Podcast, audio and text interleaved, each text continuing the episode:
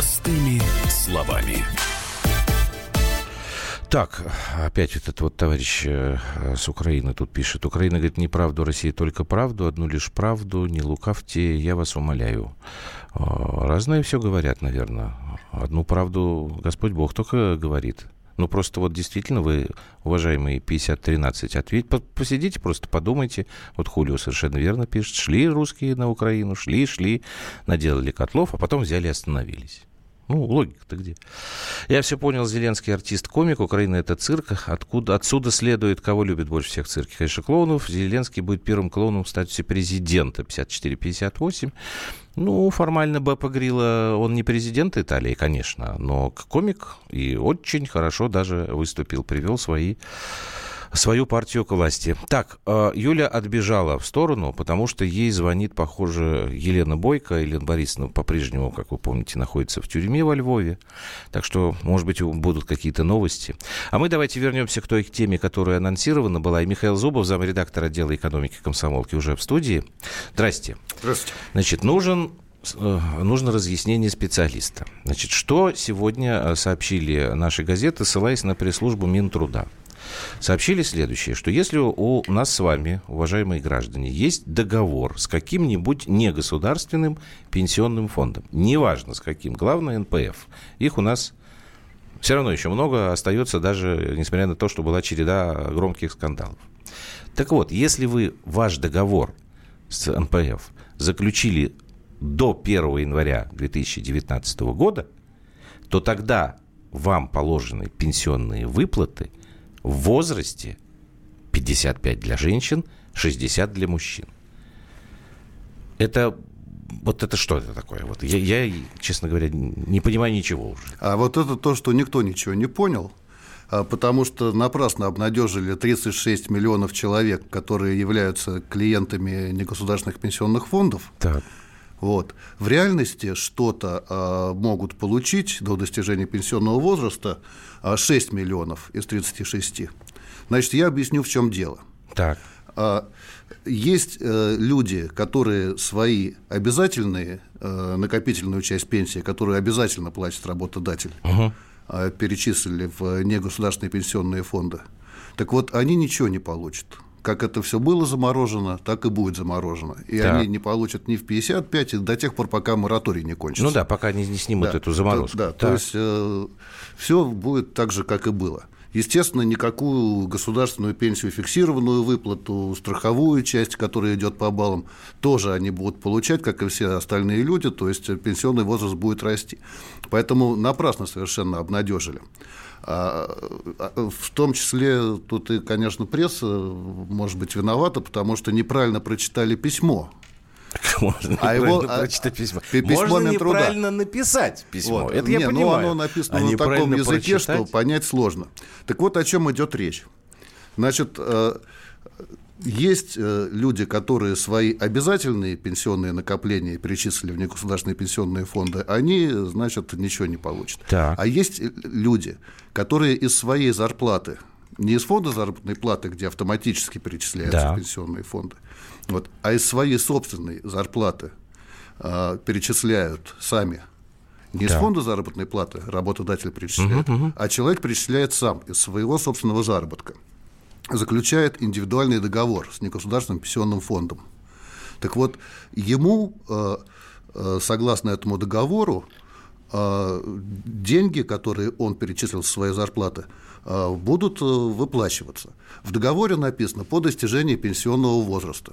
Пенсионный возраст сейчас на год отодвинули. Так. А, значит, но поскольку этот пенсионный возраст отодвинули уже после того, как был заключен договор, угу. то чтобы закон обратной силы не имел, он не может иметь обратную силу.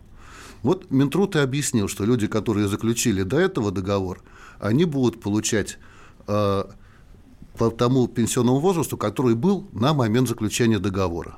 То есть 55 и 60 лет. Это 6 миллионов человек.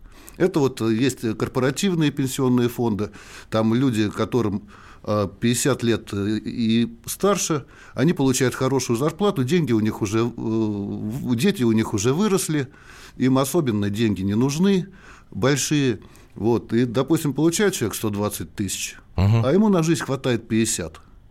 Так. И он по 70 тысяч шпарит каждый месяц в этот свой корпоративный... А такие, такие вот... А я знаю таких, я знаю таких много людей. Их таких людей? Ну, около 6 миллионов. Вот это вот 6 миллионов, это те, кто как раз так вот и Ну, не, не все по, по, по 70 тысяч, тысяч, понятно. Понятно. Ну, многие половину зарплаты, э, многие больше половины зарплаты, потому что они оставляют себе столько, сколько им нужно. Угу. А остальное перечисляют туда, с тем, чтобы потом э, им э, вот этот вот фонд платил пенсию. Хорошо, я тут не, не, не очень понимаю, вижу какой-то некий дискриминационный момент.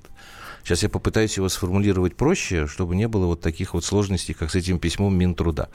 Значит, получается, что те, кто заключает подобный договор с НПФом или заключил вот в январе прошедшем, ну или вот сейчас в феврале, или будет заключать в марте, у них такой возможности не будет. У них такой Почему? Воз... У них такой Почему возможности получается, пока что нет. тогда... Так. Но тот же Минтруд, он посоветовал э, негосударственным пенсионным фондам при заключении вот таких персональных договоров так. вообще убрать э, из договора такую вещь, как наступление пенсионного возраста. Он порекомендовал, пока так никто не делал еще, потому что рекомендация только сегодняшняя, но он порекомендовал. Значит, те, кто с завтрашнего дня будут заключать такой договор, так. Э, писать, что, например, с такого-то числа или по факту выхода на пенсию, например, человек может из-за, из-за угу. травмы выйти на пенсию. Ну, да? То есть сформулировать э, договор по-другому. Или там можно в договоре написать по первому требованию начать мне начислять пенсию. То есть сформулировать uh можно как угодно, и это закон э, не запрещает, потому что это индивидуальные договора для каждого э, человека. И, в общем, это вполне можно сделать, и если негосударственные пенсионные фонды к этому прислушаются, они это сделают. Другое дело, что э, может быть, некоторые негосударственные пенсионные фонды, они не захотят раньше времени раскошеливаться, ну, тогда они это, в общем, это взаимоотношения деловых партнеров. В данном случае будущий пенсионер выступает как деловой партнер, пенсионный фонд негосударственный выступает как деловой партнер, как они договорятся. Угу. Мы сейчас тогда после паузы про эти пенсионные негосударственные фонды поговорим, а, потому что у меня всегда было много вопросов а, к ним. А, а я не очень понимаю все-таки, а почему вообще сама такая не знаю, как, как ее назвать, опция, да, возможность, только у тех людей, которые с негосударственным пенсионным фондом заключают такой договор. А почему нет такой возможности, ну, или не было у людей, ну, у молчунов у этих, у которых э, государственная просто пенсия была? Но государство просто не тянет это. А, государство как раз эту функцию отдало э, негосударственным а, фондом, так же как вот все, что вот у нас крупное, крупное производство государственное, там да. нефть, газ, а все, что помельче, отдается частникам. Так же самое здесь. Государственный пенсионный фонд э, делает необходимое, а все остальное он отдает э, частным. Тут другой вопрос. А в чем разница между пенсионным э, фондом и, например, вкладом в банк? Да. Вот. Разница, в принципе, должна быть в удобстве. То есть ты, если с пенсионным фондом э, договариваешься, заключаешь договор, после того, как пробило время Че, тебе раз в месяц начинает приходить сумма, которую ты, в принципе, знаешь, ты ее отслеживаешь. Угу. Вот. А в банк не так удобно, это нужно каждый раз э, приходить, там с депозита брать. Угу. Вот. В принципе, по, идее, та, такая опция должна быть через негосударственный пенсионный фонд более удобна, тем более, что там еще одна э, разница есть. Можно я да. сейчас мы остановимся, потому угу. что этот разговор его нельзя разрывать неправильно. Михаил Зубов, заместитель редактора отдела экономики Комсомольской правды правды. Плюс 7 967 200 ровно 9702. Вы, пожалуйста, пишите в WhatsApp и Viber, потому что я думаю, что у вас есть какие- какие-то вопросы на эту тему. И как его? 3018. Ну, куда же вы пропали? Вы кричали, где пенсии, где пенсии? И так вы... А, 1381. А сейчас вы куда-то пропали. Вот задавайте свой вопрос Михаилу. Вам сейчас все разъяснят. Разъяснят. Короткая пауза, мы продолжим.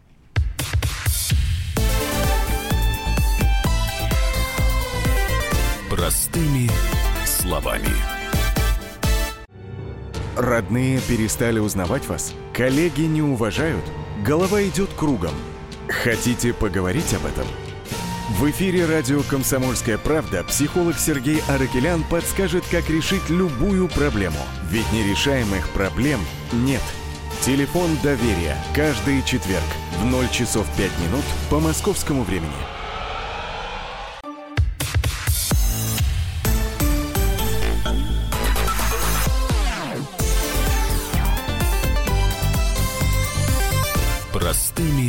Словами.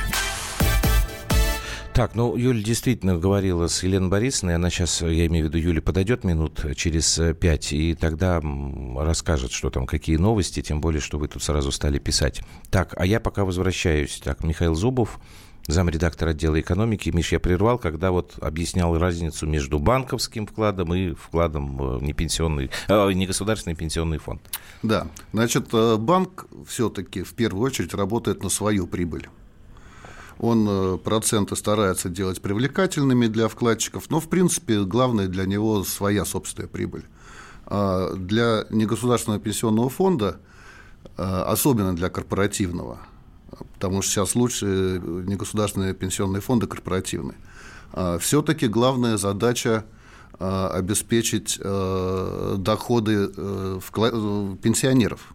Пенсионеров, которые участвуют в негосударственном программе негосударственного пенсионного обеспечения. В идеале. Угу. В идеале.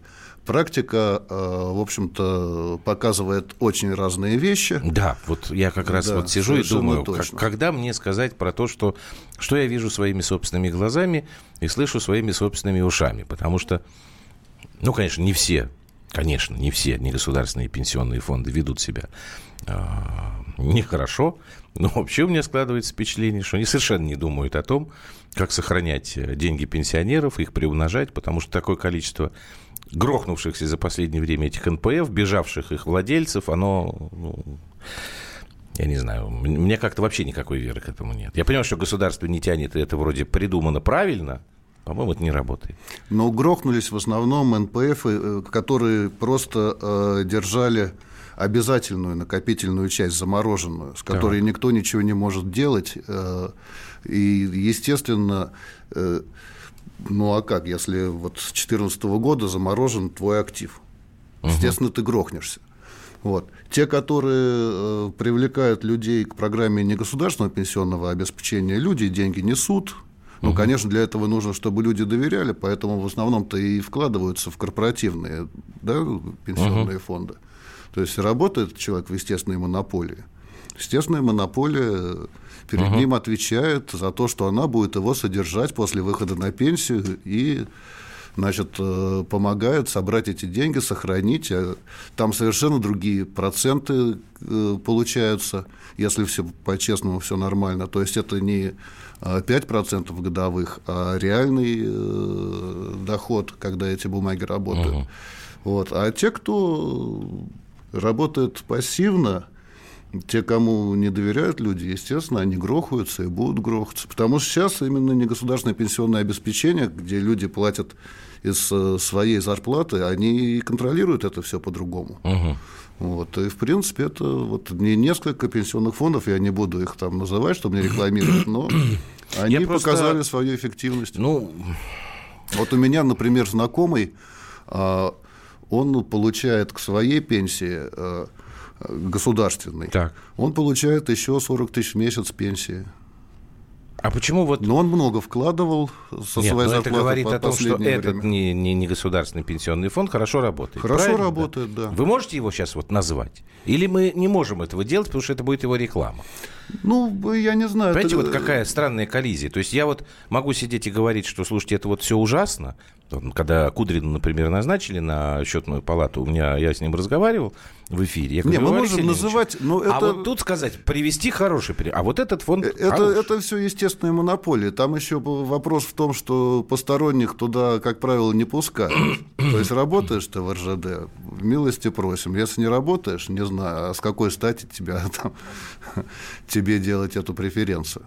Ну, не знаю, как-то это все несправедливо. 1381, снимаю претензию, он слушает нас и еще с э, лопатой борется. Не, ну, конечно, несправедливо. В любом случае, э, выигрыш – это те, кто э, работают в естественных монополиях, они имеют возможность себе много откладывать, угу. потому что много получают, и они имеют себе ну, вот тут... возможность накопить на, на хорошую Александр пенсию. сейчас пишет. Вот у, у библиотекарь него... не может накопить. Ну, это я понимаю. А, хотя тоже непонятно, потому что библиотекари тоже свою работу добросовестно выполняют. Александр из Екатеринбурга пишет, у меня заключен договор с НПФ в 2016 году. Так когда мне на пенсию? Нужно посмотреть, что написано в договоре. Ну, если в 2016 году он был старый договор, значит, там у него... Если вот написано его... по, по факту выхода на пенсию, то, значит, э, в 60 лет когда будет 60 лет. Александр, если у вас есть возможность посмотреть быстренько договор свой, то посмотрите и нам напишите. Вот, потому что в 2016 году факт выхода на пенсию был однозначно для мужчины 60 лет. Так, и еще тут был вопрос по поводу того, что пенсионный фонд, это вот я нашел его, 54-58, сейчас тогда задам его и уже, наверное, отпустим вас, Миша. Вообще считаю, что пенсионный фонд это что-то наподобие финансовой пирамиды. Смотрите, что делают. Все лишь бы обмануть своего клиента. То баллы, то замороженные накопления, то там возраст. Теперь вот это придумали. Чем не пирамида? Ну, тут все в вопросе ну, вместе, смешано да, в одну кучу, потому что баллы – это государственный пенсионный фонд. Государственный пенсионный фонд э, – это очень странная э, система. Пенсионный фонд России. Да. А что-то, кстати, пропала эта реклама. По, по, а, наверное, уже... А зачем его рекламировать? Стыдно, Нет, стыдно наверное. Нет, да, сейчас... на, на самом деле государственная пенсионная система предельно непрозрачна. А, вот. Э, и это не значит, что кто-то там наши денежки, я надеюсь, что их никто не ворует, но просто платят на пенсии больше, Э, пенсии выплачивается больше, чем э, пенсионный фонд собирает. Угу. Это факт. Ну, это да. Какая прелесть. Платятся больше, чем получается. Значит, это вот э, все компенсируется за счет природной ренты, сколько можно, там из труб, там что-то подбрасывается в пенсионный угу. фонд. Поэтому, по большому счету, от того, сколько у нас баллов, от того, сколько платят э, за нас работодатель с фонда заработной платы добросовестно, он это делает недобросовестно, это, э, от этого, к сожалению, ничего не зависит. Угу. Вот еще пример. Вот э, у меня сосед по дому, да, мы живем оба в Московской области, но я прописан в Москве, так. а он прописан в области. Вот если бы мы сейчас э, вышли, э, примерно зарплата у нас примерно одинаковая. А если бы мы сейчас вышли на пенсию, я бы получал пенсию в два раза больше, чем он. А потому что это Лужковский, наверное, да? Вот да, потому что в Москве... Это то, что твоя мама боится потерять? Да, конечно. Да, потому конечно. что в Москве другой стандарт считается, что москвичи платят больше, хотя наоборот потому что э, пенсионерам в, в пригороде не, не, не, не, все, не все электрички оплачиваются, да, не все автобусы правда. оплачиваются. Это, это в Москве все оплачивается, а пенсионеры подмосковные, они больше платят, а пенсия, в общем, меньше. А, что, а подожди, а у подмосковных пенсионеров нет э, бесплатного проезда? Не везде, не, знаю, не везде. Пенсионер. Нет, ну мама твоя же, у нее есть бесплатный проезд? У мамы есть. В Москве? Ну да. А вот когда она, допустим... Не, по Москве есть. Не, подождите. По самой подождите, области подождите. не везде есть. Она, когда к Там, нам приезжает видимо... на электричке, она же не платит за электричку. Ну, она москвичка, Андрей Владимирович. Ну, Нет, но она едет по территории Подмосковья, ну, значит, что? у нее эта Нет, льгота распространяется. Нет, потому что она москвичка. Жители Подмосковья сейчас могут в метро ездить бесплатно, насколько я понимаю. А вот если ты в одном э, районе живешь в Московской области, а переезжаешь в другой, ты да. в своем районе имеешь право на бесплатный проезд на, на автобусе, а в другом а уже... почему? Там каждый кня... князь реш... решает по-своему? Да, там вот так вот. И то же самое электрички не, не все бесплатные. Вот такого, чтобы ты с э, пенсионной книжкой вошел и тебя посадили, такого нет. Тем более, что там очень э, большой э, рынок маршрутных такси, которые вообще не признают. Ну, а это же не, да, это же частная вот, Поэтому история. пенсионеры там платят больше, а получают вот пенсию меньше. И где справедливость? Вот Нету. то же самое пример с библиотекарем там, и менеджером, а, допустим, оператором там, как, там, какой-нибудь там трубы. Э, э, работают примерно одинаково. Образование, ну, наверное, примерно одинаковое. Да, общем, да. У библиотекаря может быть повыше. Вот. Но один имеет возможность э, вкладывать деньги в негосударственное пенсионное обеспечение и копить себе на пенсию а другой такой возможности не имеет. Ну, сколько вот пенсионер может откладывать, э, то есть сколько библиотекарь может да откладывать? 3 тысячи рублей в месяц. Это, это еще эта картину вопрос. не сделает. Нужно платить много. Это еще вопрос. У нас есть Андрей, одна знакомая, прав, которая да. работает не где-нибудь, а в библиотеке Большого театра. Правильно я говорю, да, да? название? Э, фамилию не будем говорить. Я сколько знаю, у нее зарплата? Она получает? Ну, 12 где-то. Ну mm. вот, то есть она вот вообще не откладываете. Да. Конечно. Вот. А для того, чтобы именно отложить по этим э, негосударственным программ нужно вкладывать много. Понятно. Спасибо большое. Михаил Зубов, замредактор отдела экономики «Комсомольской правды». Так, Спасибо. у нас минута осталась. Давай ты начни, потом захватим э, кусочек времени. Спасибо, Миша. Так, я разговаривала с Леной Бойко. Вам всем большой привет. Я скажу, что она из тюрьмы звонит, спасибо там вот все за поддержку. Она находится в Львовской тюрьме. Она в СИЗО, Это да? действительно так. Слушай, я не знаю вот этих Ну, не суть важно. Ее, Ну, суд- значит, ее вызывают на Приговор допросы. Так. А, Ее закрыли до 17 марта, но потом, видимо, Потому что ее суд арестовал на два э, месяца. Дальше будет идет судебное э, разбирательство, след- следствие идет, да? Мгм. Является ли она, вот должны доказать, что она э, изменник Призывы к э, да? этому свержению Да, да, государственного да, да, вот. Юлька, давай остановимся, ладно? Давай остановимся. Сейчас у нас 10 э, секунд, э, потом э, маленькая пауза, и Да, вернемся. хорошо. Юля расскажет про то, что Елена Борисовна Бойко рассказала, ну и там последняя тема у нас про перевал Дятлова.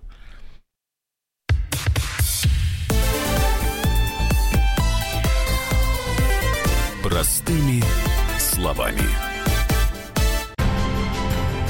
Будьте всегда в курсе событий. Установите на свой смартфон приложение «Радио Комсомольская правда». Слушайте в любой точке мира. Актуальные новости, эксклюзивные интервью, профессиональные комментарии. Доступны версии для iOS и Android. «Радио Комсомольская правда». В вашем мобильном.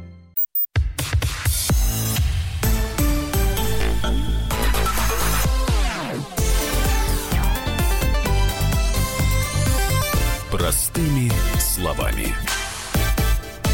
Вы слушаете радиостанцию «Комсомольская прервал, правда». да, По простыми дальше. словами, я сейчас быстренько расскажу. У меня состоялся разговор с Леночкой Бойко. Она мне позвонила, и это удивительно, потому что, ну, я, в принципе, знала, что она может позвонить. Вот это случилось, я вас ненадолго бросила. Значит, в сухом остатке что?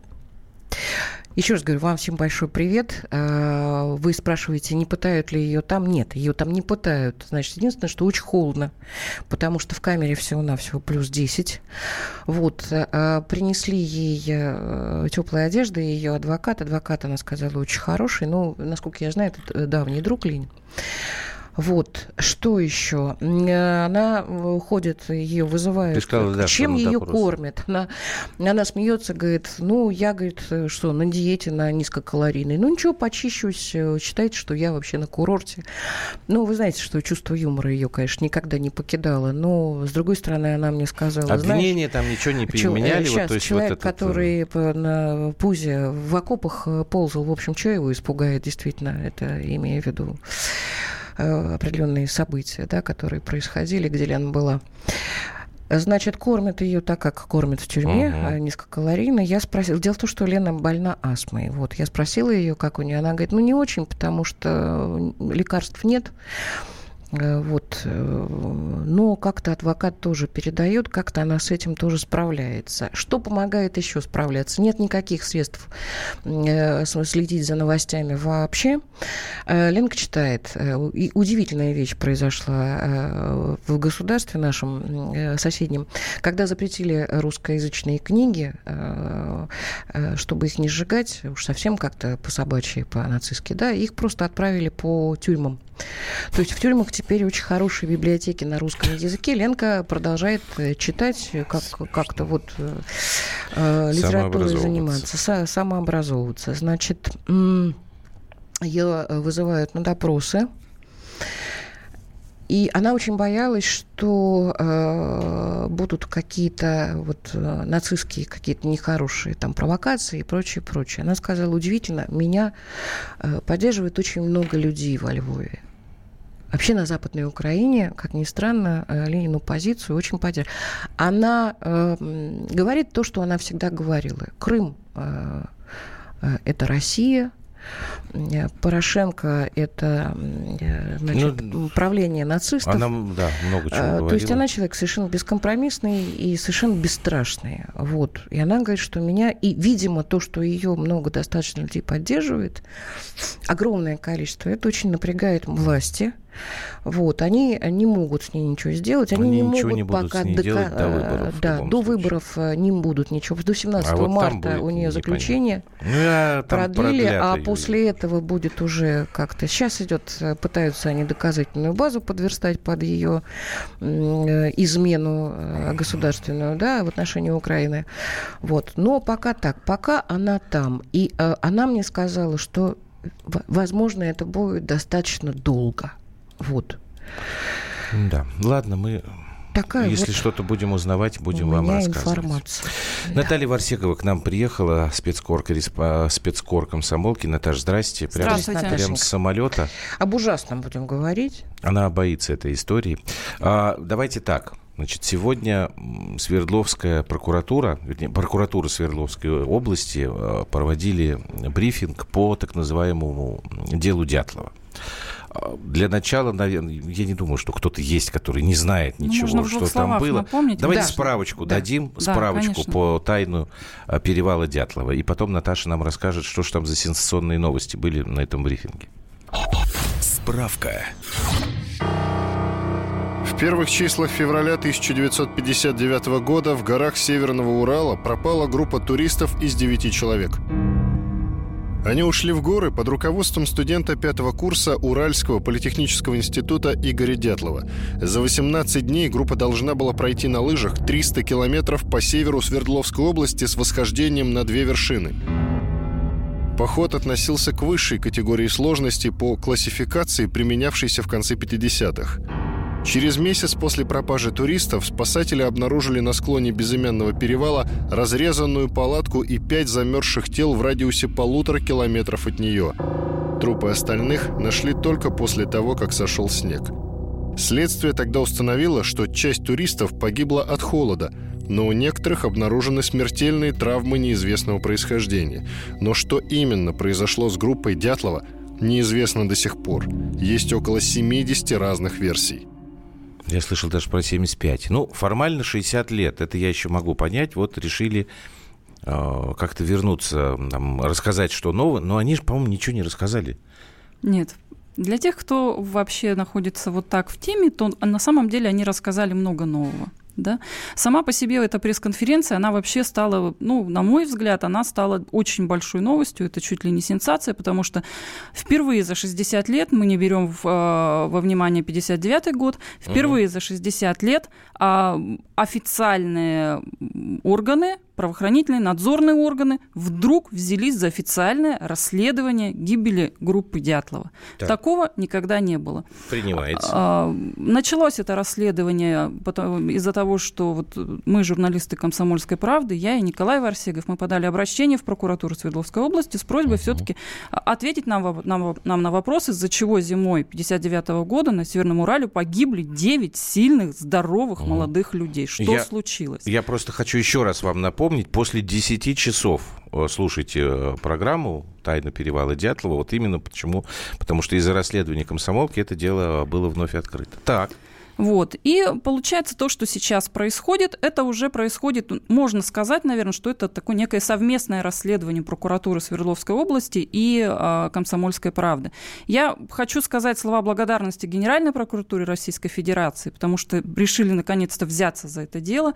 Да, по нашему обращению, но дело в том, что таких обращений было немало, не только да, наших журналистов, других исследователей, а- других родственников. Не, И я вот понимаю, сейчас- что они сегодня не должны были сказать, что привело к э, гибели людей.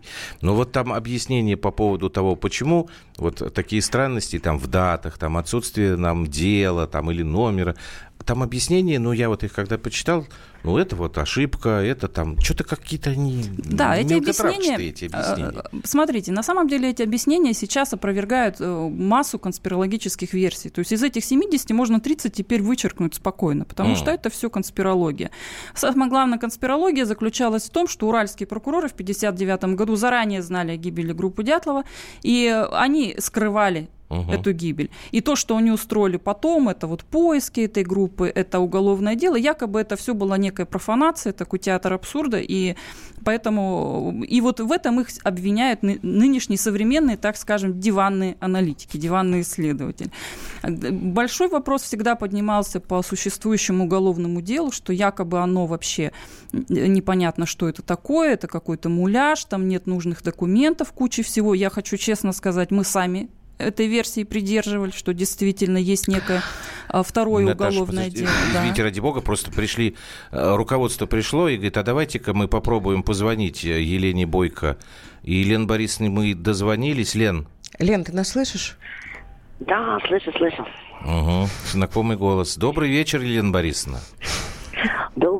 Вечер. Мне вот тут пишут, мне вот тут пишут, что, что я вас так часто звал на эфиры НТВ, я теперь за вас ответственность несу, представляете? Э, ну, я просто подозреваю, что, к сожалению, по тем данным, которые у меня есть, что вы меня так звали на эфире, может и вам вылезти боком. Потому что, как я понимаю, в России происходят определенные какие-то э, течения и движения, которые лично меня, конечно, совсем не радуют.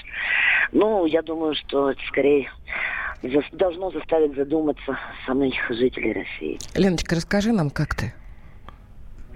Ну, э, по сравнению с людьми, которые живут в зоне обстрела на Донбассе, я очень хорошо, примерно в таких же подвальных условиях. Не, ну не в подвале, конечно, ну то есть э, температура примерно плюс 10 в помещении, вода исключительно холодная, только по часам.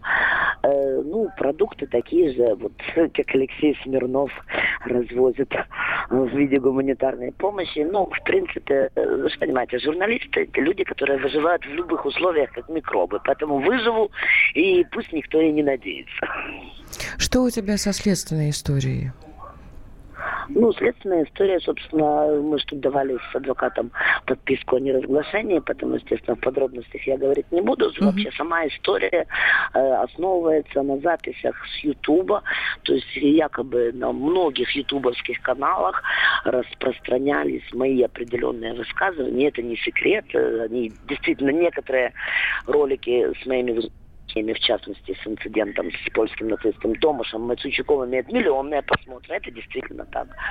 Ну и другие, собственно, фрагменты моих выступлений. И вот это вменяется мне в вину. Но поскольку э, вы же прекрасно понимаете, что я не несу никакой ответственности за то, что распространяется на Ютубе, а Ютуб это, опять же, таки часть компании Google, а компания Google принадлежит, ну, никак не Украине и не России. То есть вот пусть с американцами и разбираются, кто и каким образом это распространяет. Лен, когда случилась вся эта история с тобой, очень много было информации о том, что ты агент СБУ. Да, я вот, собственно, хотел очень сказать много про было это. Вопросов, а сейчас, это, почему сейчас ты, еще больше стали про Почему это ты официально не оформлял ни, э, никакие документы? Что ты хотела, чтобы тебя отправили э, в Харьков? Ты написала сама эту бумагу. Угу. Очень много ходит всякого негатива в отношении тебя. Я очень хочу, чтобы ты ответила на эти вопросы. Ты агент СБУ? Конечно, нет. То есть, если бы я была агентом СБУ, я бы сейчас уже участвовала в предвыборной гонке на стороне какого-нибудь из кандидатов, да. Э, более того, я не агент э, ФСБ, к счастью ну, это тоже есть еще и такая версия. Я не агент Масада или разведок каких-нибудь еще стран. И, в принципе, все, кто утверждает, что у меня еще есть несколько граждан, что в настоящее время я нахожусь в Польше, с перспективой уехать в Америку как агент ЦРУ, могут подавать в установленном порядке запросы в эти государства, чтобы выяснить, сколько у меня гражданств, агентств и всего подобного. Ну, вообще, ребят, на самом деле, то есть я всегда говорила, я не трачу свое время на убеждение идиотов. Я не психиатр, да, то есть я журналист, и моя задача была доносить информацию и заставить, ну, вернее, не заставить, а стимулировать думать тех, у кого есть мозги. У кого нет мозгов, и тем более нету совести, это не мой электорат, это не моя аудитория, она меня никогда не интересовала, и сейчас не интересует.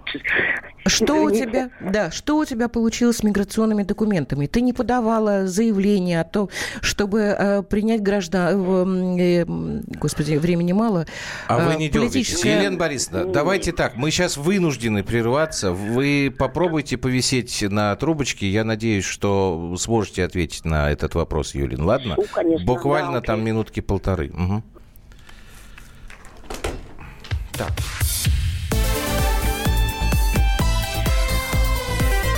Простыми словами. Главное аналитическое шоу страны. Михаил Юрьев, Михаил Леонтьев и я, Илья Савельев. Поговорим о главных событиях в стране и в мире. Это главтема на радио «Комсомольская правда». Только здесь политические и бизнес-инсайды, прогнозы и аналитика. А самое главное, вы тоже участвуете. Слушайте и звоните в программу «Главтема» по средам с 8 вечера по московскому времени.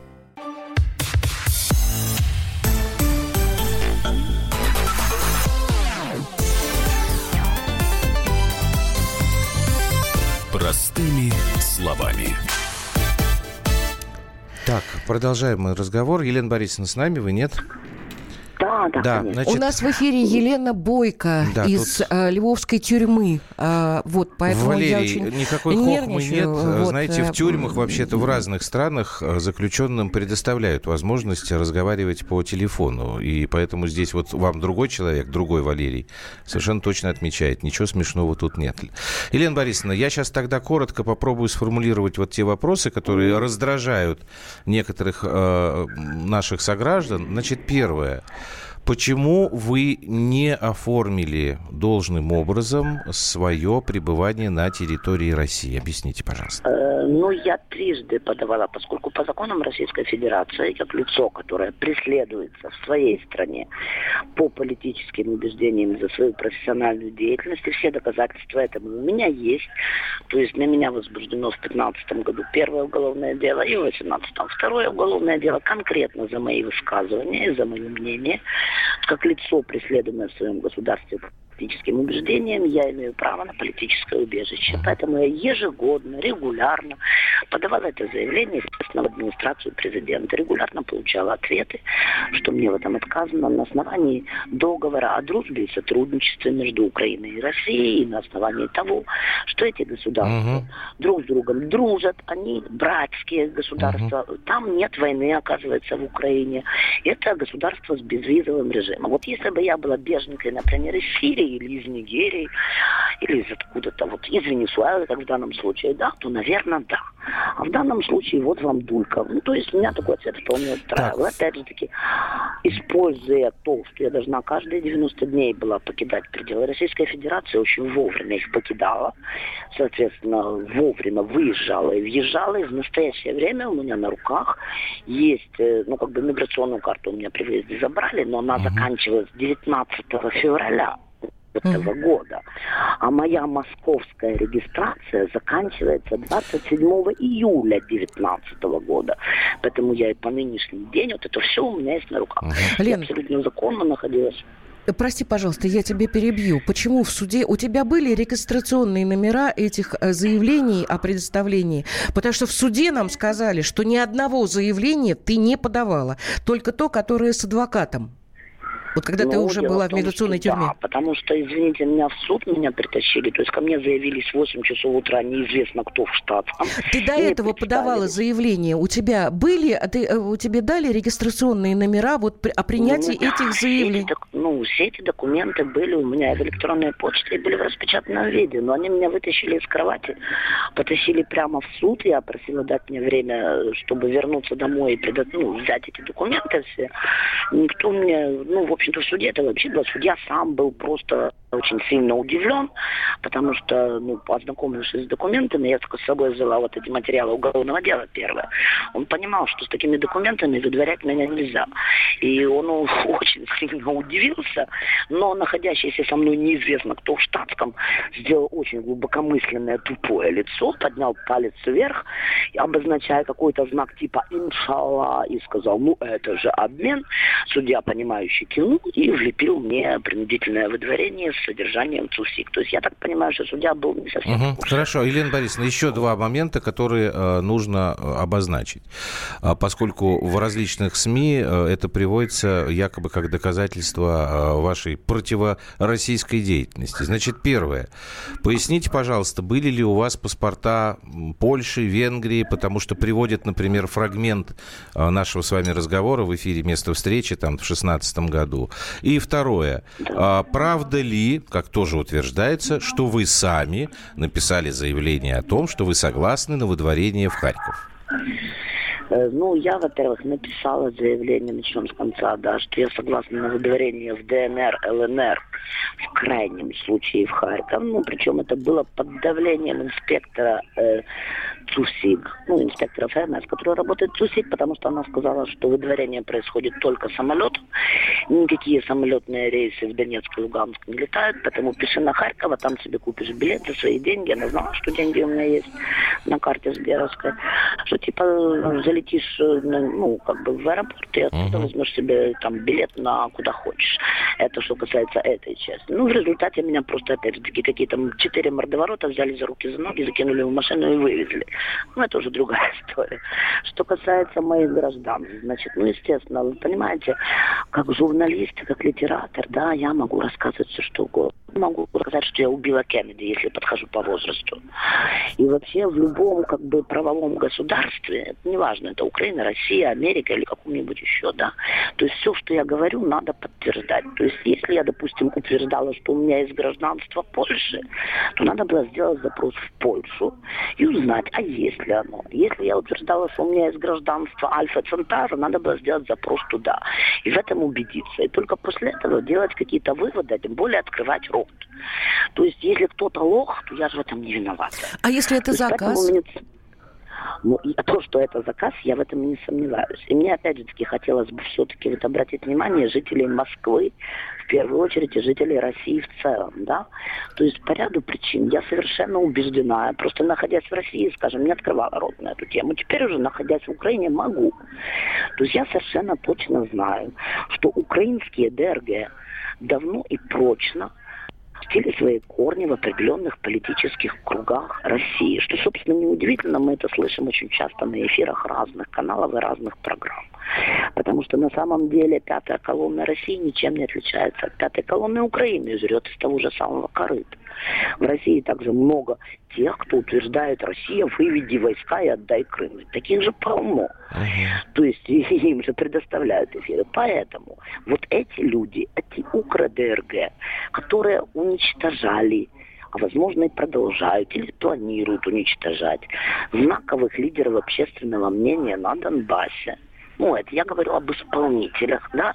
То есть эти люди, которые получили гражданство России, экс-граждане Украины, получившие гражданство России, имеющие прямое отношение к организации террористических актов на Донбассе, ездят рядом с вами в метро, ребята, если вас это не пугает, не извините. Я считаю, что это, это вообще любое публичное заявление, в конечном итоге я как журналист, имеющий к этому отношение, я понимаю, что правоохранительные органы должны на это отреагировать. Да? Угу. Я считаю, что Совет по национальной безопасности и обороне должен был бы отреагировать и проверить кураторов, российских кураторов этих граждан на причастность к покушению на безопасность Российской Федерации. Ну, я считаю, что это так.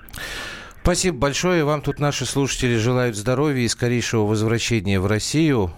А вообще есть желание в Россию вернуться, Лен? Ребята, есть желание, потому что я сделана в СССР. Россия моя такая же родина, как и Украина. Я за нее точно так же переживаю, но точно так же болит сердце. Я, конечно, очень хочу, чтобы в России все было хорошо. Спасибо, держитесь. Елена Бойко была совершенно неожиданным образом в прямом эфире радиостанции «Комсомольская правда». И, насколько я понимаю, это первое ее появление в эфире. Не, не в там Вообще в эфире. В ютьюбах там С или декабря что-то месяца, такое. когда ее заключили Нет, под ну Руслан стражу. Асташко разговаривал тогда с Еленой Борисовной, выкладывал эти записи, но это было еще тогда, по-моему, она бы на нейтральной территории находилась. Так, все, слушайте, Михаил Банников идет В баню. в баню, да. И так же, как и Валерий Валерий. Ну и как многие. Значит, самая простая вещь, которая меня убеждает в том, что история с Бойко – это провокация. Если вы задержали агента спецслужб вражеского государства, а Украина сейчас вражеское государство, а у них даже закон такой принят, вы будете его выдавать его же собственным хозяевам, вместо того, чтобы допросить. Вы шпиона поймали, ценного агента. Допросить, собрать с него кучу важнейшей информации, выявить явки. Нет, вместо этого делается вот то, что делалось. Как можно быстрее выдать этого человека обратно, то есть вернуть его к своим же, к его же начальникам. Сопровождается это огромным репутационным имиджем, потому что каждая политологическая ворона на Украине сейчас кричит, смотрите, слушайте, Россия своих не сдает. Вот она что делает. И причем сопровождается это ди- дичайшим количеством э, нарушений действующего законодательства. Бред. Ну, попробуйте хоть кто-нибудь убедить меня в обратном и сказать, что я не прав. Да, это правильно. Так, ладно, будет о чем поговорить. На самом деле, э, нам надо расставаться на сегодня. Мы и не думали сегодня заканчивать э, какой-то музыкальной темой, потому что все-таки перевал Дятлова история сама по себе драматичная. Ну, а сейчас, видите, у нас какая, какой поворот в прямом эфире произошел. Чего скажешь? Я скажу Зуеву Александру, что мы обязательно поговорим о судебной системе России без ваших э, подстебываний. Безусловно, не все у нас хорошо. И случай с Леной Бойко а об этом говорится. И не только судебная система, вот. здесь много а, чего. Много еще в нашем государстве ну, еще нужно отложим. менять и чистить от мрази и погони всякой. Ничего. Не дождетесь. Все, спасибо вам большое. Завтра простыми словами, как обычно, в свое время, в 19 часов. До свидания.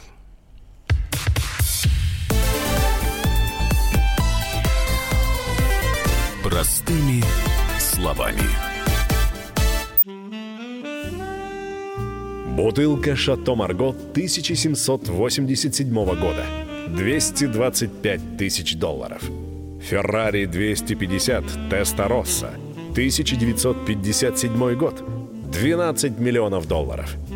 Картина Ван Гога «Портрет доктора Гаше» 1890 год. 80 миллионов долларов. Есть вещи, которые со временем становятся ценнее. Но информацию лучше получать оперативно. Слушайте темы дня по будням на радио «Комсомольская правда».